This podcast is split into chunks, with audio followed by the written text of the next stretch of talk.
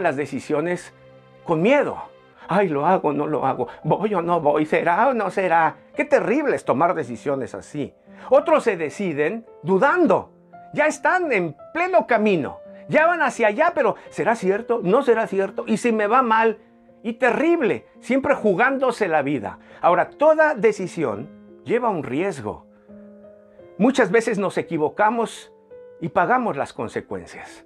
Otras veces, y muchas de ellas nos cuestan lágrimas. Pero ¿cómo tomamos esas decisiones? ¿Sabes? Se asemejan a el tiro de un francotirador. Tiene que ser preciso. ¿Qué tomamos en cuenta? ¿A quién pedimos consejo? ¿Cómo nos dirigimos? ¿Cómo las tomamos? ¿Qué, qué vemos? ¿Qué estudiamos? Es como el francotirador. Su tiro tiene que ser preciso y tiene que tomar en cuenta tantas cosas. Tiene que ser un hombre, una mujer dotado de una paciencia como la de un asno, si no, no sirve.